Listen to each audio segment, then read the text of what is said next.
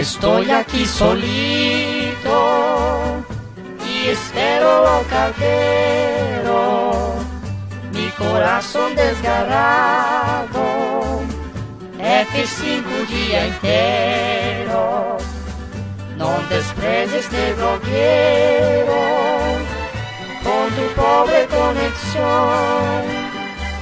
Comenta, tuita o email. rentaços.gmail.com Recaditos, cabrão.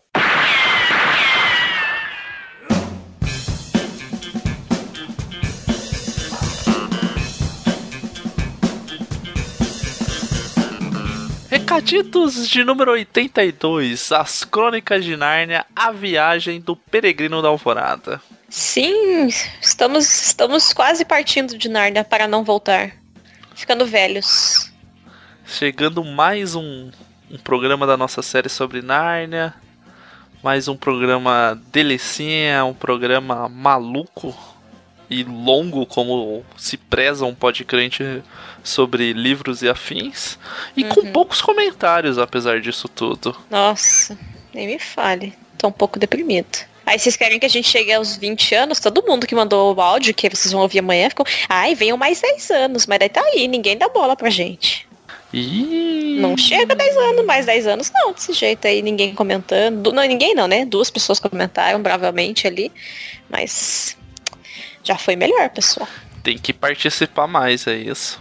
Sim, senão fica meio sem graça fazer os programas. Mas vamos usar quem comentou. Sim. Começando pelo site, Tiago Menilo. Que ele é um nome que quase faz a gente falar que é tipo Tiago Menino. Né? Uhum. Ele força o nosso erro. Fica ali ó, a indução ao erro. E ele comentou o seguinte. Não gostei do filme, nem do final, pois, pra mim, foi muito importante no livro o impedimento de Caspian chegar ao fim do mundo naquele momento. Eu gosto porque é direto, né? Aham. Não gostei do filme, nem do final. Mas eu acho é- que ele faz. É coerente o comentário, tá correto. Não, eu, eu, eu vou falar isso. Eu entendo. Eu ignoro que o Caspian tá ali, sabe? Porque é tão bonita a cena do filme, é a única cena que presta do filme, que daí eu simplesmente ignoro que o Caspian tá ali. Mas tiro, eu acho que pensando de novo, depois de ouvir novamente o programa e tal, o filme ele dá uma aliviada na profundidade dos temas. Porque ele toma umas decisões tipo, ah, porque é o personagem principal, então ele tem que estar meio ali, não só do Caspian, de outras coisas mesmo. A transformação e a destransformação do Eustáquio acaba ficando meio leve, assim, tipo, se tira. Parece que quer meio que dar uma, sabe, jogar uma água pra dar uma diluída, assim, nos temas que, que se tratam Como no assim? livro. Tipo, eles jogam uma água pra dar. No filme fica meio. O filme é meio aguado, Ah, sim, sabe? tá se tudo- dilui as é. coisas, assim. Não, nem vale a pena falar mais daquele filme lá, meu Deus do céu. É muito ruim mesmo. Mas o Thiago Menilo é um grande ouvinte de podcasts cristãos. Ele comentem bastante, né? Comenta, ó, literário, ovelhas elétricas, irmãos.com, podcrente de Star Wars. Sim. Tá, de parabéns. Muito obrigado pelo seu comentário, Thiago. Na sequência, um clássico comentarista da Crentaço, Wilber Martins, deixa seu comentário dizendo: Eu tenho espalhado a palavra de Asa. Parece que quem não é muito ligado em teologia não conhece ele. Apresentei Lewis para alguns irmãos da minha igreja. Sabiam que ele era autor, e eles leram as Crônicas de Nárnia, mas não sabiam que ele é cristão. Agora estou desconfiado que meu pensamento sobre pacifismo veio de algum livro do Lewis. Pode ser que sim.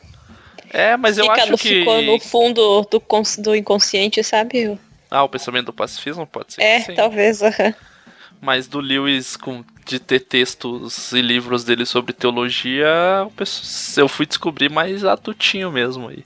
Eu sabia que ele era um teólogo e tal, mas você sabia, conhece ele como o autor das Crônicas de Nárnia, né?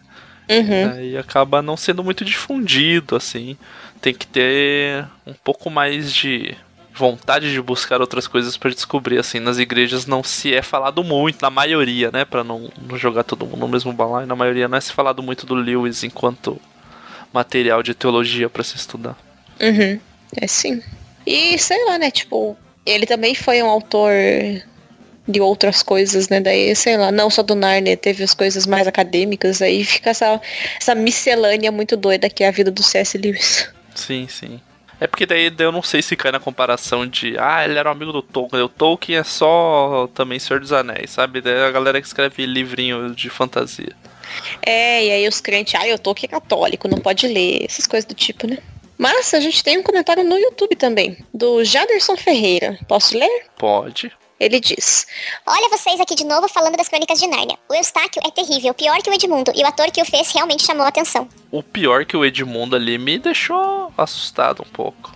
É, eu também fico na dúvida. É que eu não, não, não sei, não sei. Que o Edmundo é muito tranqueira mesmo, né? E ele trai os irmãos. Uhum.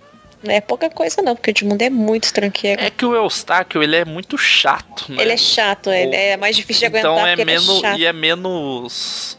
As atitudes dele são menos danosas num aspecto geral. A do Edmundo é bem intenso, né? O que ele faz. Uhum. Mas o ator é muito bom mesmo, ele sabe ser chato. E o ator do Eustáquio tá bem famosinho, né? Ele já, tipo, além do Crônica de Narnia, ele fez o, o filme lá do Black Mirror, o Bandersnatch. Uhum.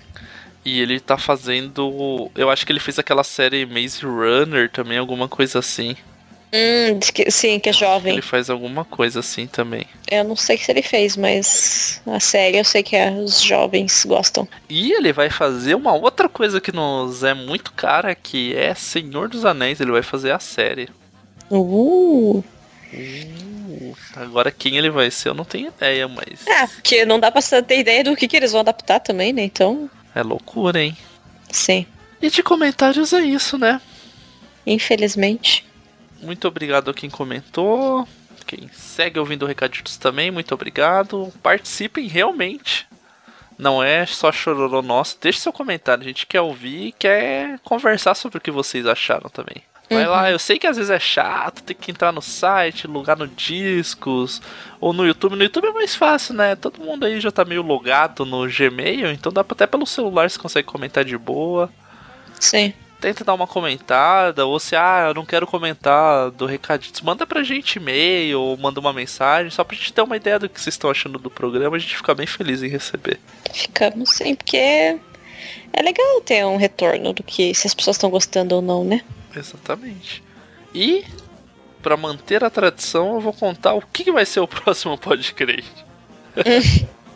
o podcast que sai amanhã, pra quem ainda não sabe, não percebeu, tá por fora, tá dormindo no ponto, é um podcast comemorando os 10 anos da Crentaços. Gente. Se comemorará no. Se, virará a data no dia 19 de novembro desse ano. Mas no dia 15 saiu o Podcrente falando sobre isso. Por que, que aconteceu a Crentaços, como chegou até aqui, que, que- le- relembrando coisas, relembrando pessoas, histórias, decepções, solos de contrabaixo, muitas coisas. Mensagens subliminares durante o programa. Aham. Participação dos ouvintes, participação de amigos. É, pessoas de sucesso que já passaram pela Crentaços, muitas revelações. Que hoje brilham em outros sites. Em outros meios e tudo mais. Sim.